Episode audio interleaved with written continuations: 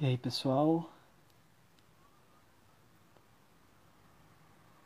É, hoje vai ser Fiz Conversa com o Vitor Sudbrack. Ele que tá. Ele que fez o mestrado é, estudando modelos matemáticos de ecologia. Tá estudando modelos matemáticos é, para evolução. E aí, Vitor? E aí, e aí, Tudo Vini, bom? beleza? Tudo certo? Quanto tempo? Quanto tempo? Tá, tá me ouvindo bem? Tá escutando legal? Tô, te ouço bem, tu me ouve bem? Uhum, escuto bem também. Tá, Show. beleza. Então tá. É, O Vitor, Vitor Sudbrack, ele já participou aqui uma vez no início, quando começou, quando comecei a fazer as conversas. Chamei ele porque ele, é, bom, fazia mestrado no, no IFT, né, trabalhando com modelos matemáticos para de ecologia, modelos espaciais, não sei o quê. E Isso. também estava participando do Observatório Covid-19 naquela época, né? A gente falou É, hoje a bastante gente falou mais do, do observatório em si, né? Que, que no- naque- naquele momento estava eh, tendo bastante atenção, né? No momento, início da pandemia e tal. Sim. Bom, e aí agora terminou o mestrado e começou um doutorado é, é, na Suíça, né? Trabalhando Isso. agora com modelos matemáticos em evolução. Exato, é, tô, tô até de pijama aqui, que bom que vocês conseguem ver. Mas tô, na- tô aqui na Suíça e tô fazendo. O meu mestrado foi em, em ecologia espacial, então entender os efeitos da distribuição espacial de habitat nas populações. E agora eu tô fazendo um doutorado na parte de evolução, então entender como ah, traços genéticos se fixam na população. Pode crer. E eu não sei se, se existe uma certa, por exemplo, existe uma certa conexão entre esses dois assuntos de forma que a gente pudesse, tipo, é, falar um pouco sobre o que que tu fez no mestrado e então é, conectar de certa forma com o que tu tem, tá fazendo agora. Eu acho que o, a conexão entre ecologia e evolução é o que está começando agora a ser o, o, o alvo da- de pesquisa e de modelagem matemática, né? Eh, Até então a gente tem modelos muito bons para evolução, a gente tem modelos eh, famosos e bem estabelecidos para ecologia, mas a gente não tem essa troca, né? Em especial porque essa troca depende de uma eh, de duas escalas espaciais diferentes, né? Porque a, a ecologia, ela acontece muito mais rápido do que a evolução. Então você precisa ter no mesmo modelo matemático um processo rápido e um processo em longo tempo, né? Então, agora que a gente está começando a ter ferramentas para poder atacar esse tipo de problema. Tu fala, tipo assim, é, tipo assim, os- a característica de um modelo que, que trata de evolução só, só, só, tipo assim, é uma coisa que tem que aparecer em, em tempo, em larga escala, é isso que tu quer dizer? Exato. alguma forma. Para você ter uma grande mudança evolutiva, você precisa de gerações, né? Você precisa ter gerações precisam se estabelecer. Enquanto que para você ter um processo eh, ecológico, você precisa de uma escala do tempo de vida do indivíduo. né? Então você está falando, sei lá, pensar no caso dos ser- seres humanos, né? Você está falando de, de uma escala de 100 anos para uma escala de dezenas de milhares de anos, né? Então você tem esse- esse- essas- esses dois efeitos colocados juntos nesses modelos que são chamados ecoevolutivos, né? Pode crer. Então por Tipo isso, assim, por isso quer dizer, Fador. no, no que tu fazia no mestrado, então tu tratava, era um modelo que, tipo, levava em conta distribuições espaciais de população, era, era uma coisa desse tipo, né? Exato, um modelo que eu trabalhei no mestrado é- era um modelo para estudar ecologia teórica, né? Então, ecologia é como as populações interagem com elas mesmas, então são efeitos intraespecíficos da espécie com ela mesma, como as, como as populações interagem com outras populações de outras espécies, então são efeitos interespecíficos, e por fim, como as espécies interagem com o ambiente, com fatores abióticos, né, que, são, que não são vivos.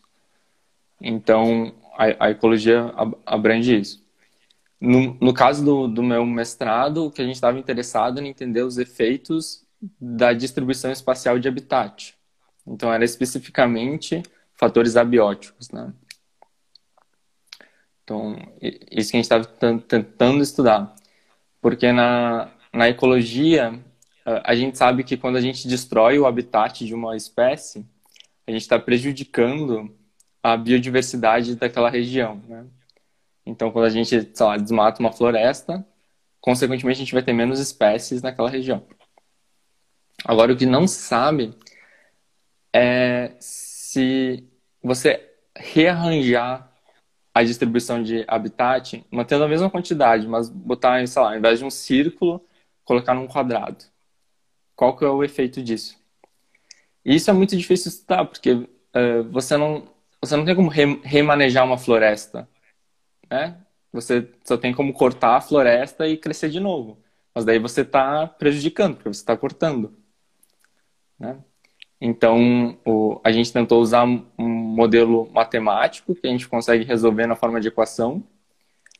E quando a gente resolve as equações para como uma população se comporta nessa floresta, a gente conseguiu descobrir qual é o efeito das diferentes formas geométricas de habitat na, no tamanho da população total, que é viável naquela, naquela região. Pode crer. Tipo, são modelos, então, que medem população em, em tamanho, vamos dizer assim. Tipo, é, que... quantidade de indivíduos. Isso, que é abundância, né? Em geral se, se dá esse termo, abundância da população. Pode crer. E aí, então, abundância em função de, de distribuição espacial, então. Isso, então eu estudei a abundância em função da fragmentação, que é o fato de você ter diferentes configurações espaciais, e quantidade de habitat, então, olhei esses dois fenômenos juntos. Eu lembro que a gente chegou a comentar um pouquinho sobre isso no final da, da, da conversa que a gente fez ano passado. E eu lembro que tu mostrou umas imagens que tu tinha feito em simulação, que, que depois eu, eu catei elas e coloquei no, no, no Stories agora, pra, no Story para divulgar. Que era Sim. tipo assim, era tipo um fundo, sei lá, fundo laranja e aí umas manchas verdes maiores e menores né? É, é, exato. Porque, aí... porque no nosso modelo, a gente dividia as regiões em duas, em dois tipos, né? Um que favorece a população e um que prejudica a população. Né? Obviamente, isso é uma simplificação de um, da natureza que é muito mais complexa do que isso, mas em geral tem regiões que favorecem a população, que a população consegue se estabelecer, e isso é chamado de habitat ou grande niche. E existem regiões que a população não consegue se estabelecer, que são chamadas as regiões de matriz para aquela população. Hum, pode crer. E aí, no caso, aquelas figuras é, seriam tipo assim, a parte laranja seria como se fosse uma, uma, uma, uma região onde as espécies não são, onde, uma região que não é favorável para as espécies, para espécies se desenvolver, e a parte verde seria uma região favorável. Exato. É, eu colori elas para parecer tipo uma floresta no meio de um deserto. Não sei se é essa ideia uhum. que parece, mas essa foi a intenção. Então, a, a parte laranja seria a matriz, é onde a, a, população não consegue se estabelecer.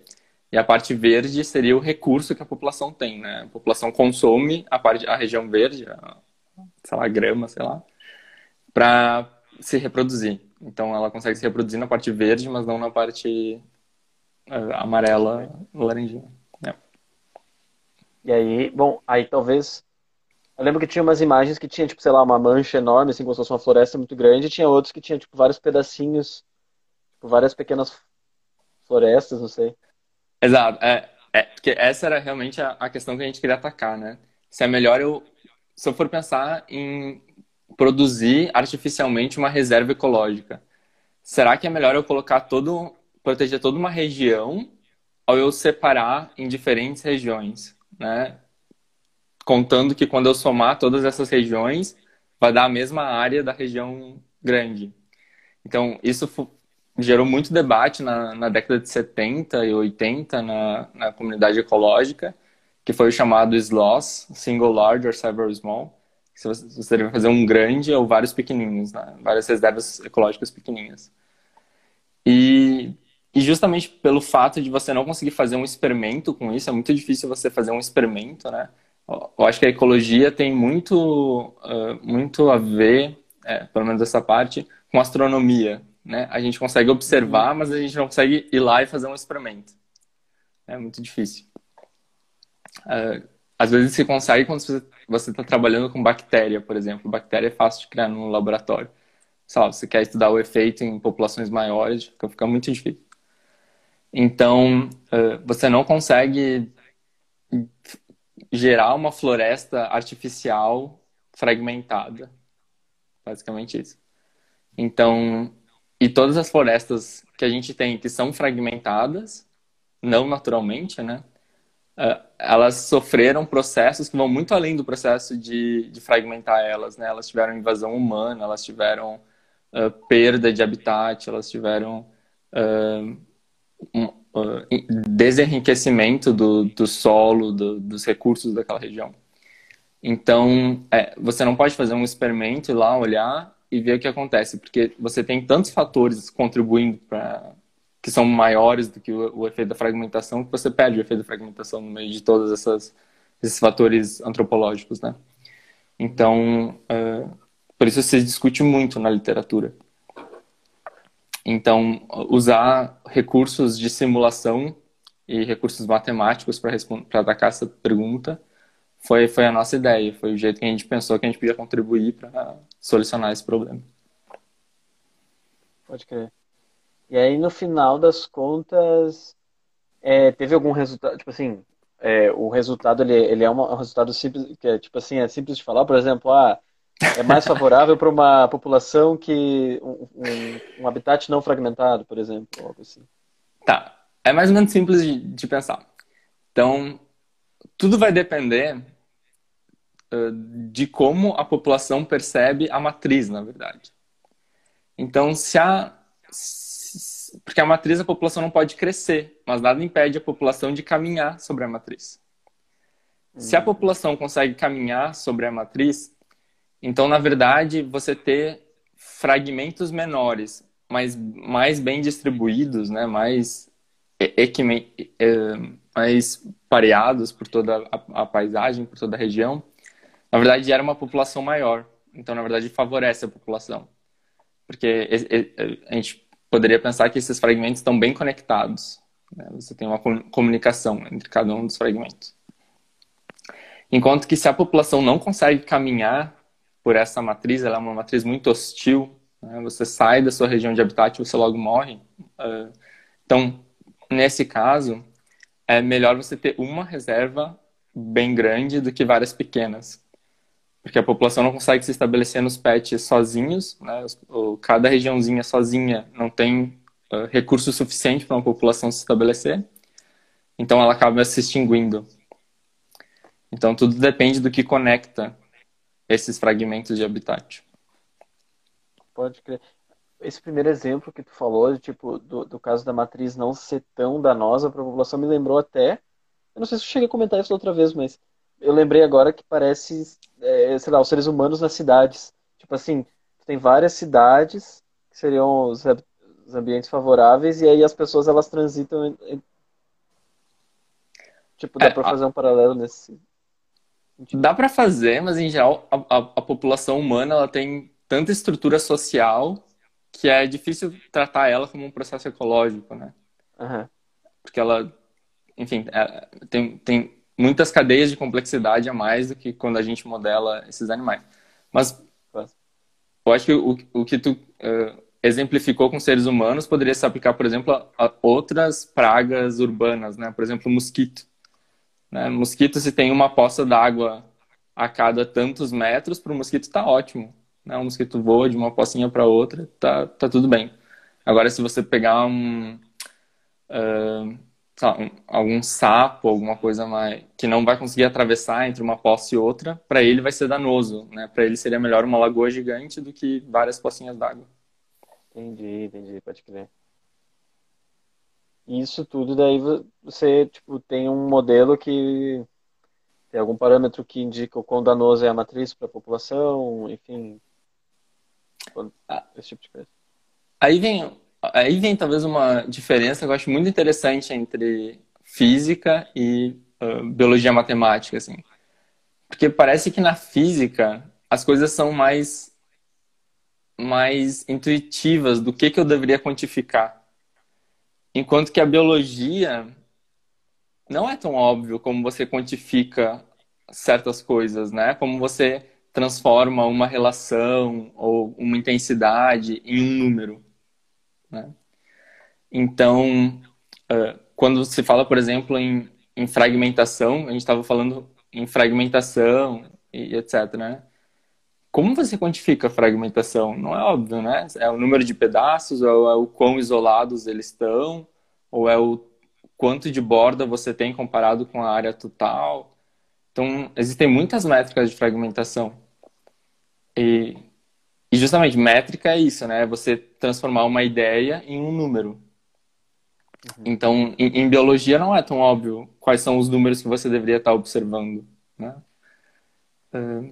Então, a gente, quando a gente fez o modelo, teve um número que a gente conseguiu interpretar como uma hostilidade da matriz, né? Mas não é que a gente, quando a gente começou o modelo, a gente pensou que ele seria a, a intensidade da a, a hostilidade da matriz.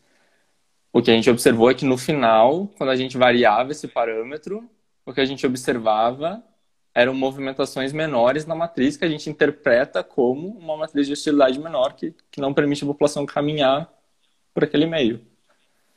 Então, então não, é, não é tão óbvio assim, né? Não, foi um resultado que você chega a posteriori, você interpreta os seus parâmetros a, a posteriori.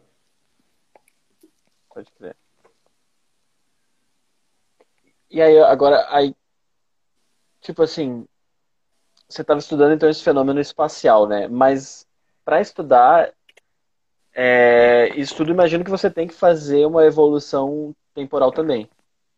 Do tipo assim, é, como é que essa população vai. Eu não sei se tem alguma. Se você tem que incluir essa, essa evolução temporal, como é que funciona?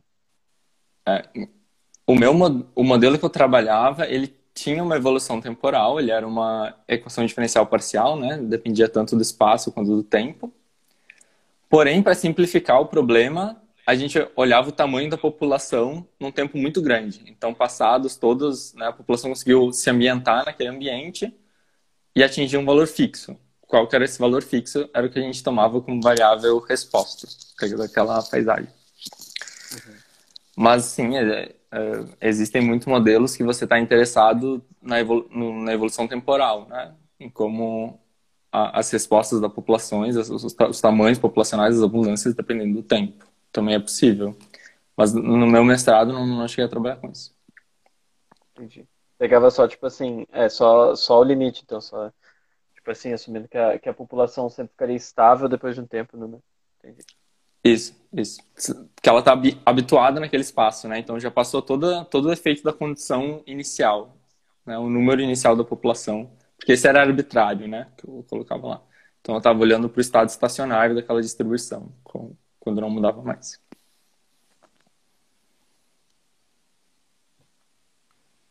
E aí, tipo, no início tu chegou a comentar que no estudo então de modelos matemáticos para evolução, o tempo passa talvez a ter um, um papel mais mais uh, crucial assim. Exato, é.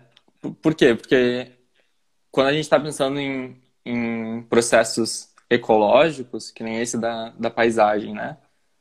Uh, não demora muito tempo para uma população conseguir se espalhar por uma região, né? E, e sei pensa que soltou, sei lá, 10 bois numa fazenda, né? Para os 10 bois conhecerem toda a fazenda não, não demora muito tempo.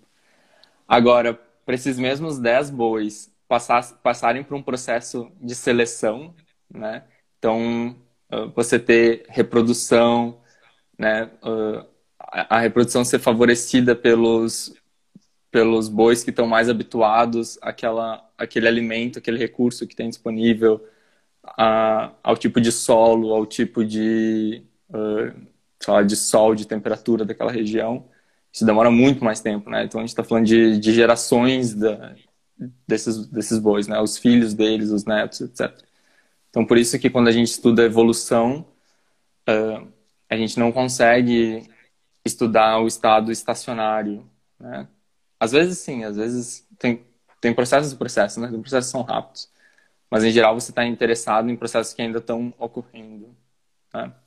E quando você está estudando ecologia, em geral o que você faz é pensar que você já está num estado estacionário. Né? Uhum. Tipo assim, são outras escalas de tempo, né? Exato, são, são duas escalas de tempo diferentes, né? Porque uma depende de um tempo de vida e a outra depende do tempo de muitas vidas, né? Que são gerações da vida. E, e aí, tipo, já, eu não sei se, se, por exemplo, tu já, já tem uma ideia do, do, de que tipo de modelo, de que tipo de problema tu vai estudar em questão de, de, de tipo assim, modelo de evolução no doutorado e tal? É, agora eu estou exatamente na fase de adquirir uma cultura geral, assim, né? Porque acabou que o meu doutorado está sendo numa área que eu nunca trabalhei, né? Eu vim, passei da ecologia para evolução. Então, uh, porém, para minha sorte, a, a ecologia é muito mais bem matematicamente estruturada do que modelos de. Uh, desculpa. A, a evolução, estudos, modelos matemáticos evolutivos são muito, muito mais bem estruturados e definidos do que os modelos ecológicos. Então, basicamente, os modelos ecológicos, eles dependem da criatividade de quem está criando os modelos e do que você, dos processos ecológicos que você conhece. Agora, os modelos evolutivos, a gente tem princípios básicos. A gente sabe princípios básicos de evolução e a gente não sabe princípios básicos de ecologia. Então, a gente sabe, uh, em especial, duas coisas, né? A gente sabe como o processo de uh, né? Então, como os, os genes passam de uma de um animal para sua prole, a gente sabe como isso acontece. Então, isso é, é bem estabelecido. E a gente sabe como é, como os fenótipos, os fenótipos são a manifestação dos genes acontecem, que é o, os princípios mandelianos, né, do, do Mandel, é, que todo mundo fez no ensino médio, sei lá, aquelas tabelinhas que você colocava em cima, tipo, A maiúsculo, A minúsculo, que era um heterozigoto. E daí na, nas colunas colocava, sei lá, A maiúsculo, A maiúsculo, que é um homozigoto. E daí você fazia o produto, né? E daí você dizia, ah, tem 25% de chance de ser esse, 25% de chance de ser esse, né? E é exatamente isso que a gente faz em, uh, a gente faz em, em, modelos matemáticos, porque realmente está certo, é assim, é assim que acontece.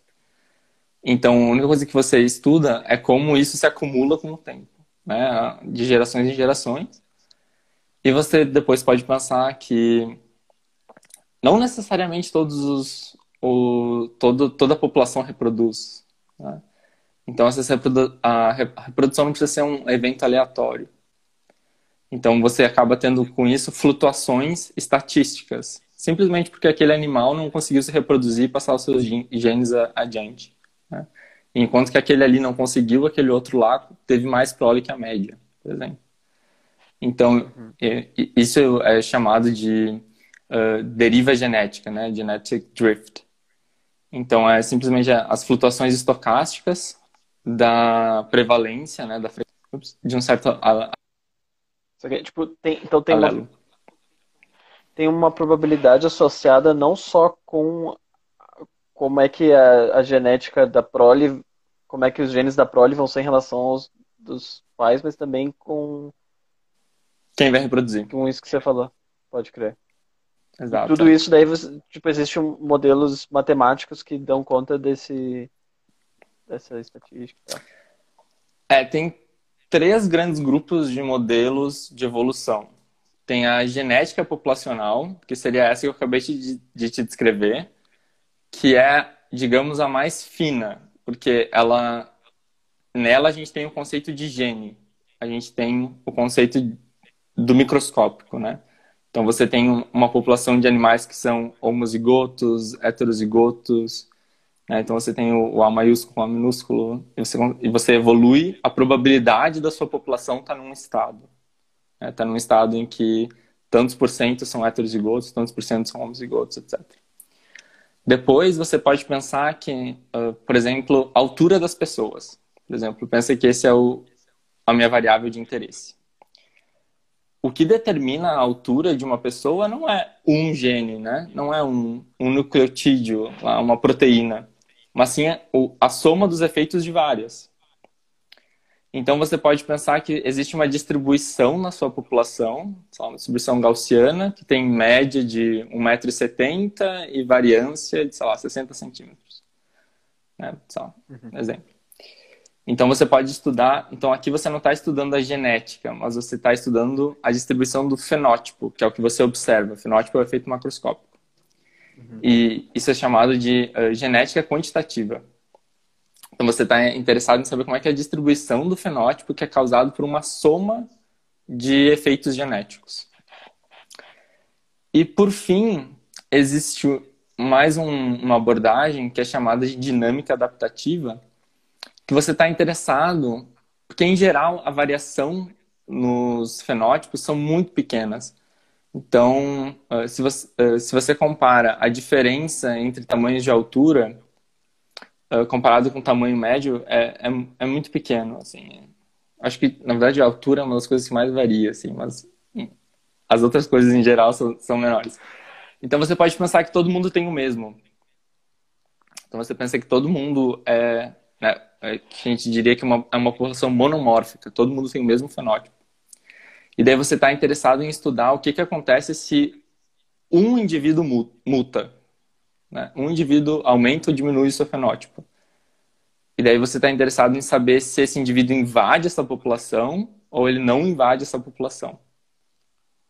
Né?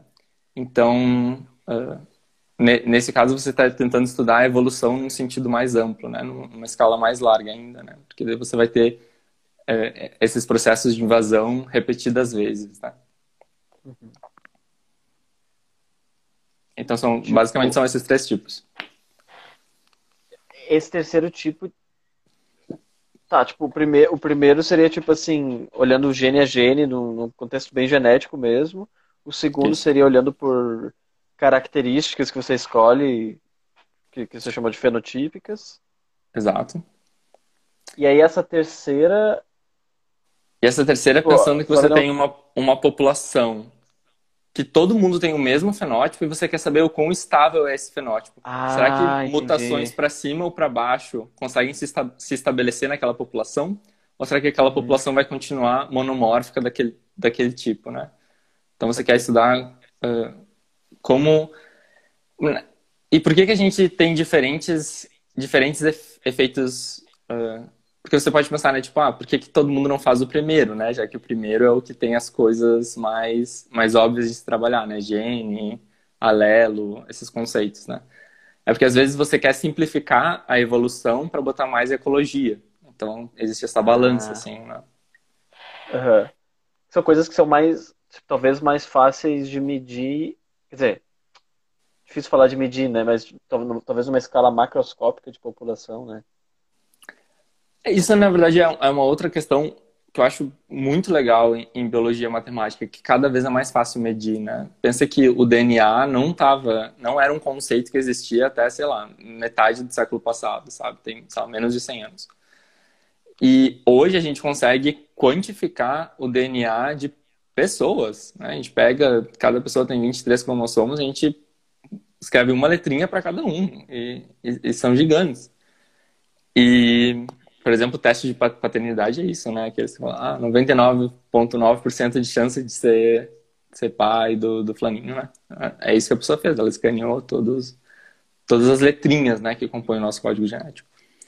Então, sei lá, para mim é muito assim, mind-blowing que você consegue quantificar numa escala tão precisa a vida, né? Tipo, processos que, que geram a complexidade que a gente observa. assim, vai. E aí. Tá. Bom, então tu tem esses três approaches que tu falou. E aí tu, tu pode pegar cada um desses e aplicar em, em, em algum problema específico, tipo. Como é, como, é. é, como é que tu estuda isso? Tudo depende da pergunta que você quer responder, né? Então, uh, dependendo do aspecto que é essencial, então, qual é a escala de tempo que eu estou observando, qual é a pergunta que eu quero responder, você opta por um modelo ou por outro, né? É, seria o análogo a, sei lá, você modela um elétron como uma onda ou como uma partícula. Bem, depende da, da pergunta que você quer responder, né? Então, é, é análogo, assim, a, a, escolha de modelo. Uhum.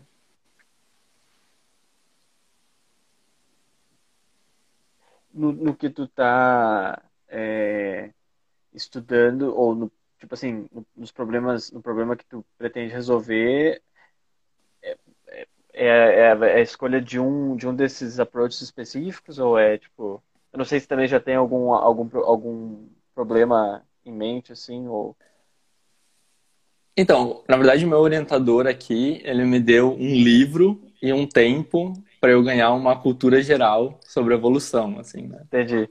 Uhum. E, mas, como eu, meu mestrado foi em processos uh, ecológicos, então agora eu quis meio que ir para o extremo oposto então, quero estudar uh, genética populacional, que é aquela que vê a frequência dos genes e o tempo de fixação de uma mutação ao longo do tempo, né? Que é o que seria o extremo oposto, que não tem é pura evolução, não, não tem nenhuma uh, ecologia, ou pelo menos a ecologia é muito, muito simplificada. Então, para eu, eu ganhar um conhecimento nesse aspecto, né? Então, sei lá, o livro tem 12 capítulos, eu acho que eu estou no 3. E, é, e daí eu sento e fico fazendo, repetindo as contas, lendo, acompanhando os argumentos. Então, adquirindo essa cultura geral. Saquei, saquei. Tipo assim, então, então vamos dizer assim, fazendo assim, tu tá passando por, por várias, várias, é, várias áreas de física biológica. Então a gente, tipo, falamos de duas áreas que então de certa forma são, são distintas, né? É, uma que é ecologia e outra que é evolução. Mais ou menos, né? É, elas são distintas no sentido de que se você vai na livraria, você consegue comprar um livro sobre ecologia, você consegue comprar um livro sobre evolução. Mas na vida elas acontecem juntas, né? Tem um, uma frase que, que eu acho legal que eles dizem que é a peça de teatro ecológica no teatro evolutivo, né? Então é como se a evolução fosse o espaço em que a ecologia consegue acontecer. Então é, é porque é muito arbitrário, né? Essas, essas definições que a gente faz assim de ciência e dividir ela em, em nichos é muito arbitrário, né? Então os processos uh, evolutivos eles acontecem tão tão frequentes quanto os processos ecológicos e um influencia no outro.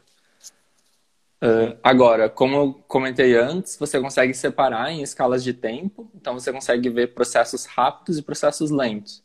Os processos rápidos vão ser, em geral, os me me mecanismos ecológicos que vão dominar, e os processos lentos, em longa escala, você vai estar interessado Lá, será que essa espécie vai mudar ou será que ela vai continuar da mesma forma que ela está? Será que essa espécie vai se dividir em duas espécies, né? vai ocorrer uma especiação? Então, você vai estar interessado em processos que são ditos evolutivos, assim. mas na natureza elas acontecem tudo ao mesmo tempo, né? Não tem como você separar. Sim, talvez, talvez são tipo como se fossem dois pontos de vista É, um ponto de vista das coisas que estão correndo rápido e um ponto de vista observei por muito tempo o que, que aconteceu. Pode crer. Esse. A gente podia talvez falar um pouquinho mais sobre o, algum, alguns pontos do, do mestrado, porque eu sinto que, tipo assim, tem, imagino que deve ter, muito, deve ter mais coisas a explorar, tipo, é, mais coisas, mais detalhes a falar sobre essa questão de tipo entender a distribuição é, espacial de, de, de, população e tal. Não sei se tem algum tem, tem. algum não ponto tem. que tu acha. Tem várias perguntas em aberto assim, né? Então, por exemplo, hum, como que uma espécie, como uma, uma, população enxerga o espaço onde ela habita. Né? Então, por exemplo, quando a gente pega e tira uma foto de cima do satélite e a gente vê umas regiões que tem floresta e umas regiões que tem areia, por exemplo. Uh, se a gente está pensando num leopardo que, que anda muito rápido, pode ser que ele consiga sair de, um, de uma região de floresta, de uma região que é boa para ele, que tem um recurso que ele gosta, e chegar rápido. Porém, se a gente está pensando numa formiga, a formiga não consegue dar uma distância tão longa. Então, o que acontece é que o leopardo vai enxergar aquela mesma floresta como mais compacta, enquanto que a formiga vai enxergar aquela mesma floresta como mais fragmentada. Então, como você está querendo conectar regiões, isso é chamado de conectividade funcional. Funcional porque depende de qual espécie você está observando. Então, saber como as escalas de espaço, de distância e de hostilidade da floresta dependem de cada uh, população, né? e quais são os fatores de cada população que, que me fazem ter uma conectividade na floresta, naquela, região é, por exemplo, uma das questões em aberto que se discute bastante até hoje. Assim, né? Então, por exemplo, os resultados do meu mestrado que eu comentei antes, eu poderia colocar eles igualmente em formas de, de conectividade funcional. Poderia dizer que espécies que, tem uma, que apresentam alta conectividade funcional, que conseguem se locomover, são beneficiadas pela fragmentação, enquanto que uh, espécies e populações que têm baixa conectividade funcional, que não conseguem se locomover, elas são prejudicadas pela fragmentação. Né? Então, todo o efeito da fragmentação vai estar conectado com essa conectividade que as populações têm, esse poder que as populações têm em se locomover entre regiões de habitat. Entendi. Na minha cabeça, forma uma ideia do tipo assim, o que importa não é qual é a espécie que tu está falando em si, ou, ou qual é o, o, tipo de habitat que tu está falando em si, mas a relação. O que importa é a relação que cada espécie tem com o habitat. Exato. E com o que não é habitat. Né? Como, como ela se locomove fora do, do habitat dela. Pode crer. E aí, por exemplo, eu sei que, imagino que, bom, é, todo esse estudo, primeiro, primeiro, assim, todo esse estudo do, que tu fez no mestrado e tal, imagino que tu devia usar, é, tipo, equações diferenciais, que nem tu falou, talvez alguma coisa de, que já se conhece, de evolução, evolução temporal da abundância das espécies e tal, né? Uhum, uhum. E aí isso, tipo, para fazer esses estudos, é, fazia isso, tipo, em analiticamente ou, sei lá, com programas de, de um código de, de programação? Então, é, é uma boa pergunta. É, tu tá me ouvindo bem que eu tive que tirar meu fone para botar o carregador? Tô te ouvindo, aham. Uhum. Ah, beleza. Não, então, uh, a gente, é, as equações diferenciais que a gente trabalhava, elas não são impossíveis de se resolver, você consegue uma solução, só que você consegue em casos específicos, porque você, em casos específicos, pode usar simetrias, transformada de coordenadas. Então, por exemplo, se, se o habitat está distribuído num quadrado, num, num círculo, num retângulo. Né? Para o que eu queria fazer, eu queria distribuições quaisquer, né? Pela, uhum. pela foto você consegue ver que a paisagem era bem tinha umas bordas bem louquinhas lá, né? Então ali ia ser muito difícil você ter uma solução analítica. Então ali você perde a solução analítica. Daí você faz uso das soluções numéricas, né? Então você tem uh, você tem funções que são em geral nativas de, de cada língua, né? Python, R, seja qual língua você programa, que resolvem esse esse sistema de equações, porque vira sistema de equações acopladas, né? Porque aquela aquela foto da matriz, você pode enxergar ela como cada pixel é um valor, né? Então ela é uma matriz, né? A, a, a figura é uma matriz, a imagem é uma matriz.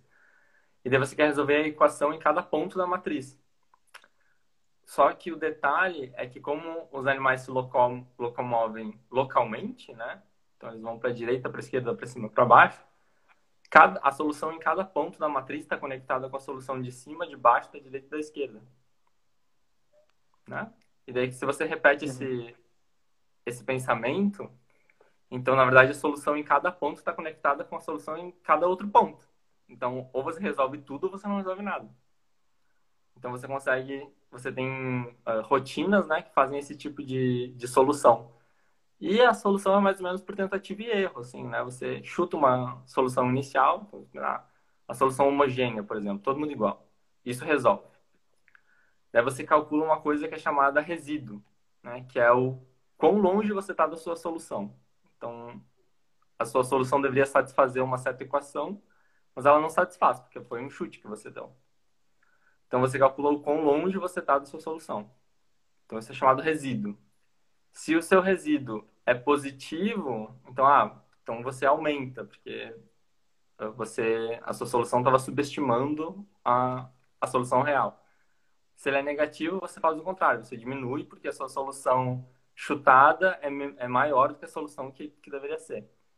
Então, agora você, com esses chutes né, para cima e para baixo, baseado no resíduo, você tem uma nova, um, uma nova solução, uma nova possível solução.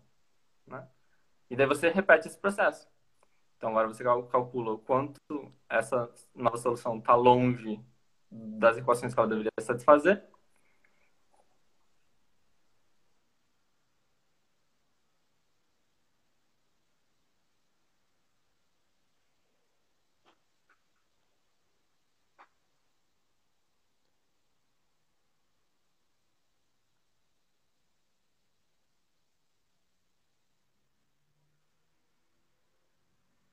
Acho que deu uma travadinha. Não sei se foi só pra mim. Acho que eu te perdi, Vini. É, te perdi também, mas já te encontrei agora. tá bom. Mas não, o último comentário que eu ia falar é que você repete esse procedimento over and over and over, até que você chega numa hora que a sua, a sua solução, a sua, o seu chute está tão perto da solução que você diz que os dois são iguais. E você diz que aquela é a sua solução final. Então, é isso que você fala. Pode crer. Então, é, é, um, é um processo que você faz ali, uma língua, linguagem de programação, pode crer. Para pra... Imagino que para tipo, muitas, muitas aplicações de, de, de, biologia e matemática se use, tipo, é, algum, se use códigos de programação, por exemplo, para alguma para estudos em evolução também deve deve ser tipo sempre nesse é. Em, em geral sempre preciso um, uma abordagem bastante baseada em, em simulação numérica né? Em, em solução numérica de, de, equações. Na verdade as, quando a gente fala que ah, se usou recursos numéricos para se estudar um problema em biologia você pode dividir em duas grandes classes, né? A primeira classe é essa que a gente estava comentando, que você escreveu equações, você escreveu uh, equações diferenciais e você resolveu elas, então você estava observando comportamentos populacionais, né? Você estava você escreve a equação para uma população, né? A, a, equação é como se você tivesse tirado uma média sobre a população. E, a, e o segundo grande grupo são que são chamados de modelos baseados em agente. Então, nesses modelos, você cria uma lista de probabilidades e você simula cada indivíduo da população. Então, cada indivíduo tem uma probabilidade de morrer, tem uma probabilidade de andar, tem uma probabilidade de achar um outro indivíduo para criar, tem uma probabilidade de, sei lá, de ficar parado onde está, E daí você uh, pega uma simulação, só joga mil indivíduos desses, cada um com as suas probabilidades, você vai avançando esse, essa dinâmica no tempo. E daí no final você toma a média sobre todos esses indivíduos. É, então, são, são as duas grandes abordagens. São as visões populacionais e as visões baseadas em indivíduos, os modelos baseados em indivíduos. Pode crer. Imagino que daí cada um vai ter uma utilidade, vai ser mais apropriado dependendo do, do problema que você está estudando. Exato. Em geral, os baseados em população são muito mais rápidos, porque como você não, não tem estatística, né, você só resolveu uma equação. Você não tem estatística em cima. Então você resolve uma vez e aquela é a solução. Enquanto que os baseados em agentes, como são eventos aleatórios, né, você tem uma probabilidade de procriar, uma probabilidade de morrer, uma probabilidade de, de se mover. Você tem que gerar uma população grande, rodar várias vezes e fazer a média sobre eles. Porém, a vantagem é que com os modelos baseados em indivíduos, você, você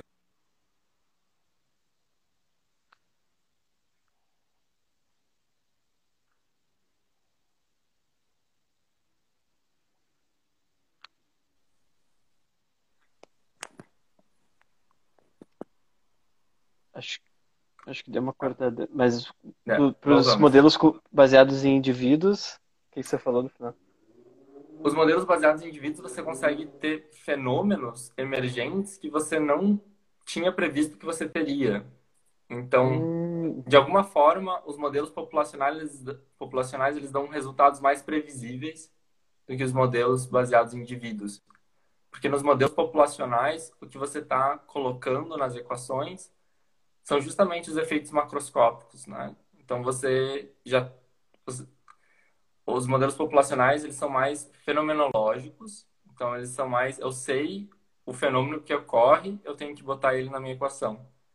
Enquanto que os modelos baseados em indivíduos são mais voltados a eu sei os processos que ocorrem a nível de indivíduo e eu quero saber qual é o resultado desses processos, como esses processos se somam para dar um efeito populacional. Saquei. Quando você não sabe muito bem o que vai acontecer.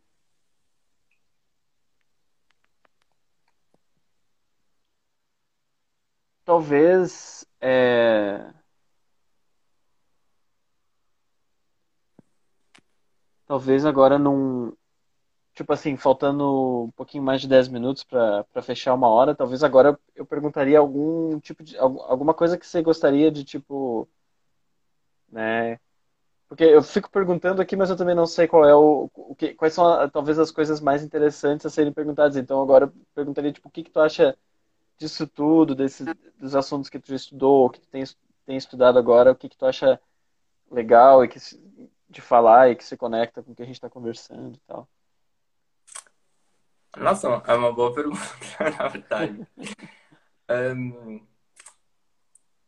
eu acho que o mais legal é que eu sei, porque a gente quando estuda física, a gente estuda um, um ferramental matemático muito grande. Né? A gente estuda vários várias ferramentas e a gente aplica em física, né? A gente aplica no, no universo.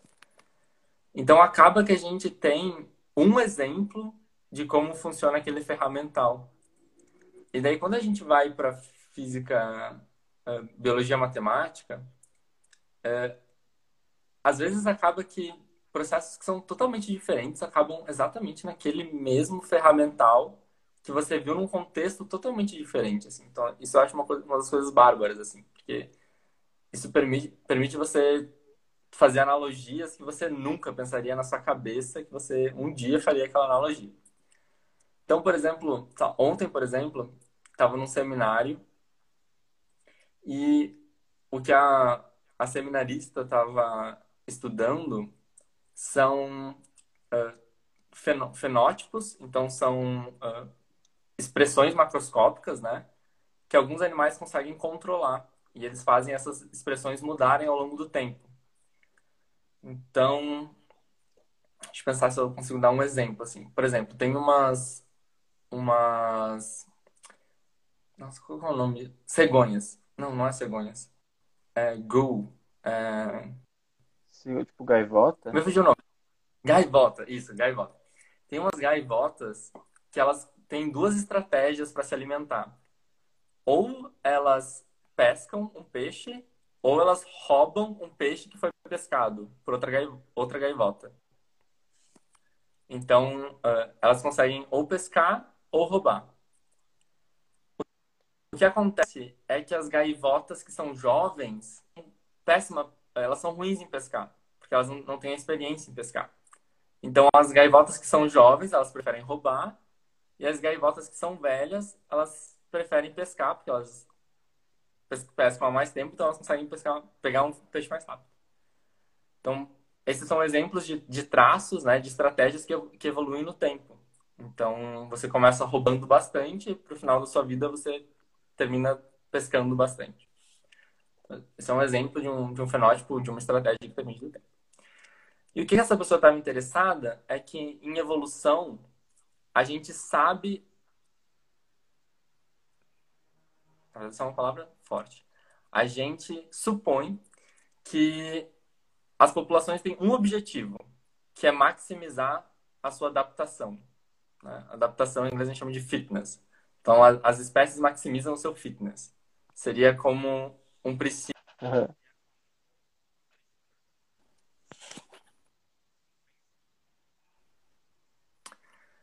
Então, seria como um, um, princípio da vida, maximizar esse tal de fitness.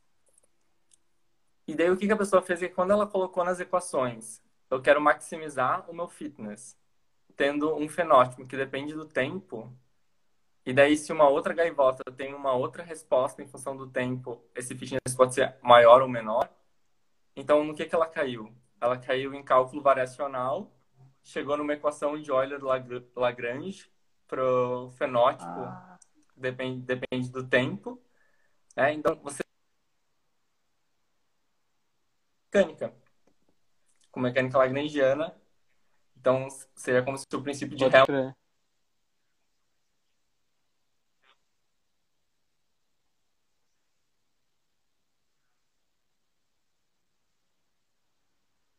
Tipo assim, tu consegue atribuir.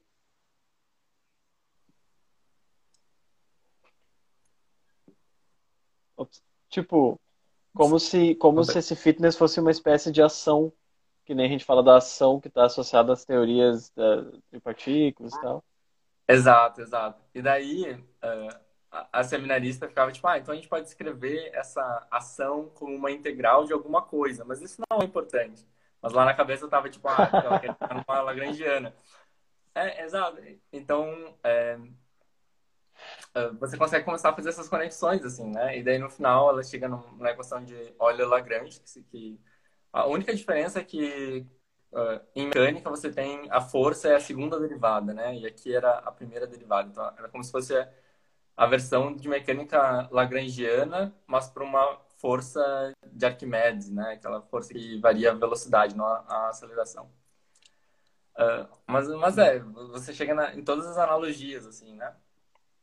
Sim. Uh, então, eu, eu, acho essa a parte mais legal, assim. É, às vezes a gente pensa, tipo, ah, isso vai ser fácil, ou, sei lá, que os maiores desafios da física estão, sei lá, na astronomia, ou estão na, na quântica, mas tem muita coisa difícil, muita pergunta em aberto para as ciências da vida, né? Sim. Eu imagino deve ser. Imagino deve ser mais difícil porque. Bom, não sei. É, pra, pra mim parece. Eu também acho que é mais difícil, mas eu não vou falar isso em uma live que vai ficar gravada. Jamais. Mas, mas olha só, mas e aí, e aí isso me faz pensar o seguinte, talvez essa questão de, olha, apareceu uma coisa que parece, é tipo, uma coisa que a gente usa ação para descrever as coisas em física de partículas, daí aparece uma coisa que é igual a ação em física biológica. Será que isso não diz simplesmente a forma como a gente olha para o mundo e, e, e, tenta entender as coisas? É, será que não é uma coisa nossa, né? Não é a gente que tenta maximizar alguma função. Ah, sei lá.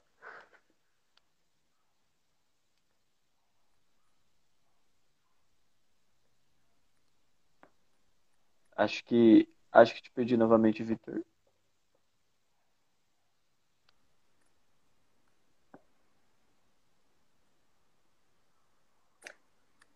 É, super concordo com o que tu disse, assim, acho que tem muito a ver com, com o fato de ser uma visão nossa, né? A gente tenta achar alguma quantidade que é maximizada, minimizada, e... Mas existem razões para se esperar que a, a evolução ocorra maximizando é, esse fitness, né? É, por exemplo, um, em ecologia, você pode pensar que o objetivo de um indivíduo é procriar, né? Sei lá, a gente está falando de espécies, né? Sei lá, não em humanos, né? Qualquer espécie de animal, assim, né? Então, o objetivo é, sei lá, colocar o maior número de ovos, ter o maior número de filhos, etc. Porém, quando a gente está falando em, em genes, em genética, nem sempre é, se, se traduz tão simplesmente porque em genética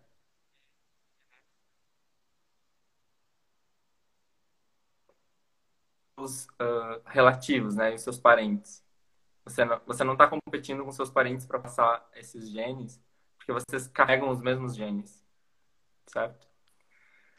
Uh, não sei se isso ficou claro ou se cortou, porque aqui eu acho que Pera, pausou um pouco. Eu acho que cortou um pouquinho. Tipo, é, em genética você não está competindo com os seus. É, não, na, você não está competindo com os seus relativos.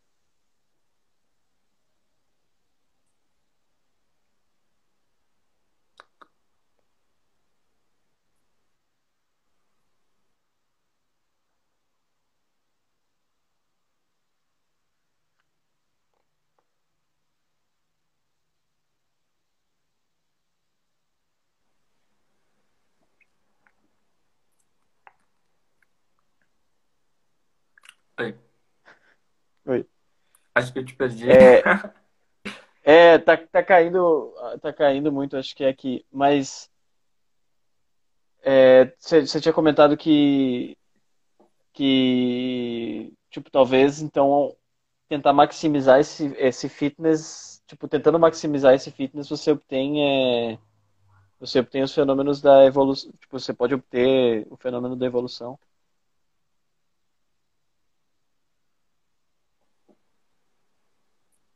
Isso. Tipo, tentando maximizar o fitness, você tem os, você você reproduz o, tipo, o que aconteceria na evolução. Isso. É, na verdade, o que eu estava comentando é que o fitness que você usa em ecologia, que é, sei lá, por exemplo, um indivíduo tentar ter a sua maior prole, né? Tentar maximizar a sua prole. Não consegue explicar a evolução não consegue explicar a evolução porque em evolução você não compete com quem você é parente, com seus relativos. Ah, tá, tá. Porque vocês carregam mesmo, os mesmos genes.